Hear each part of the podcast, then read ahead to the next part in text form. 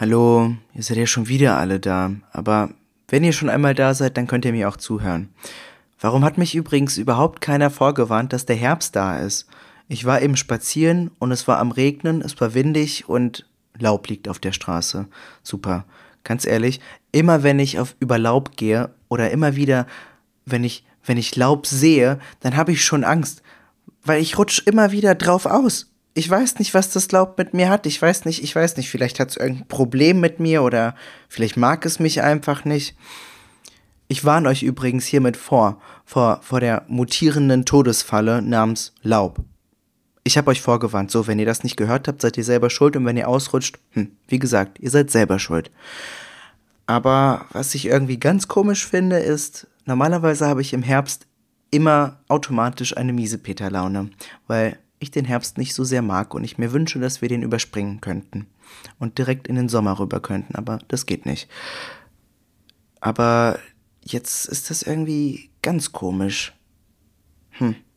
Ich weiß, wieso meine Laune irgendwie so gut ist, weil das ist meine allererste Podcast-Folge von So tickt Gen Z mit mir, Ron. Ich mache einen Podcast, hätte ich gar nicht gedacht, aber ja, jetzt hört ihr mich. Jetzt sitze ich quasi in euren Ohren, wie so ein Geist von irgendeiner verstorbenen Person, die euch heimsucht und muhahaha. Nein, Spaß. Aber jetzt mal ganz ehrlich, wer ist denn eigentlich die Gen Z oder Generation Z oder Gen Z? Keine Ahnung. Ich nenne es einfach Gen Z, weil sich das cool anhört und der Bindestrich macht es doppelt so cool.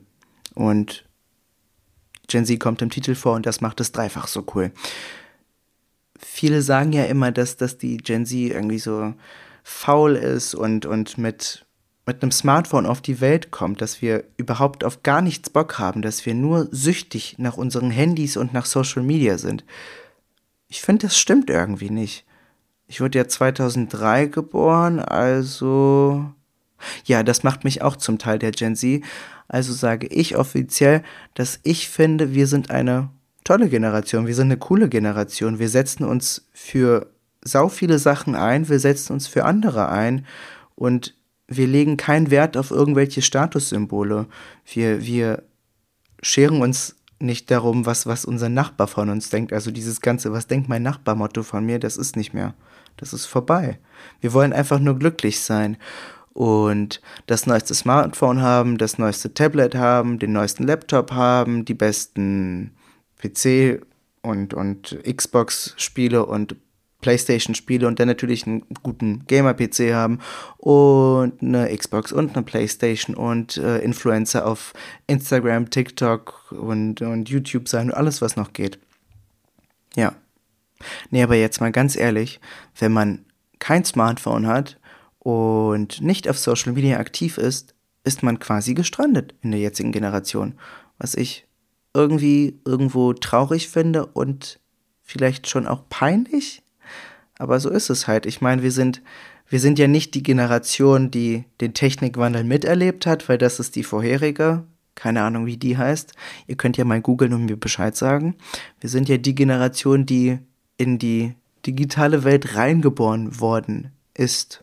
Kann man das so sagen? Ergibt das Sinn? Ja, das ergibt jetzt Sinn. Ihr wisst schon, was ich meine. Aber auch wenn wir in die digitale Welt reingeboren worden sind, ja, hat das Ganze irgendwie während Corona nicht so viel geholfen. Das hat ehrlich gesagt irgendwie vieles in Dreck schon fast gezogen. Für mich war Corona, die Corona-Pandemie, ich glaube, da spreche ich für viele, ehrlich gesagt, eine echt beschissene Zeit. Keiner hat die gefeiert. Viele sind depressiv geworden und, und kam mit ganz vielen Sachen nicht klar. Das einzig Gute meiner Meinung nach an der Corona-Pandemie war das Homeschooling. Meine, meine Schule hat das überhaupt nicht hingekriegt. Da war ich noch auf einem Berufskolleg und da hat überhaupt nichts geklappt. Also auf einmal hatte ich auch die super besten Noten, die es nur geben kann. Also die ich für meine Standarte erreichen kann.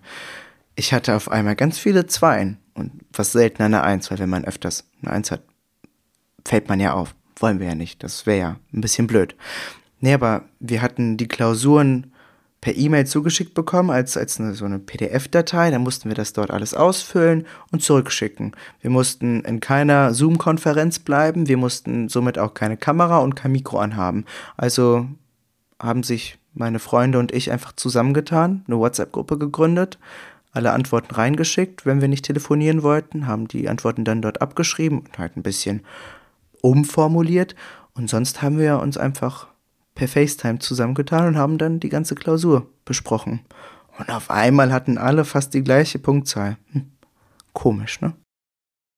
Auch wenn das Homeschooling irgendwo auf irgendeine Art und Weise ganz angenehm war und man hatte komischerweise auch super duper Noten und es hat auch irgendwo Spaß gemacht, war es ansonsten nicht so eine tolle Zeit.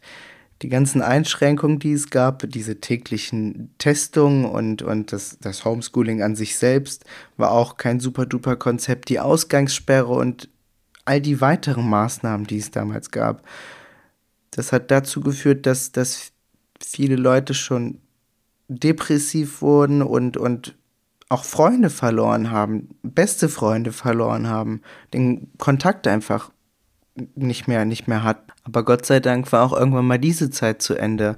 Und ich würde mal behaupten, dass wir als Gen Z echt viel daraus gelernt haben.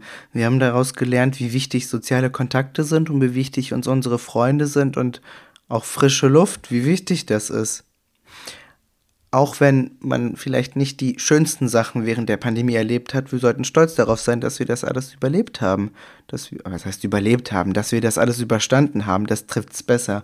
Und dass wir jetzt wieder ein ganz hm, ein fast ganz normales Leben führen können. Ich bin sehr froh, dass das mit mir und meinen Freunden alles geklappt hat, weil ihr im Laufe des Podcasts die auch mal hören wird und äh, man muss die mal gehört haben und wie wir generell über was wir sprechen, wie wir auch sprechen. Ähm, das ist sehr lustig.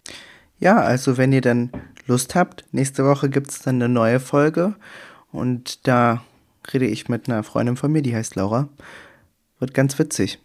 Also Don't Drink and Talk, die Gen Z-Geheimnisse mit mir, Ron Sitzer. So tickt Gen Z.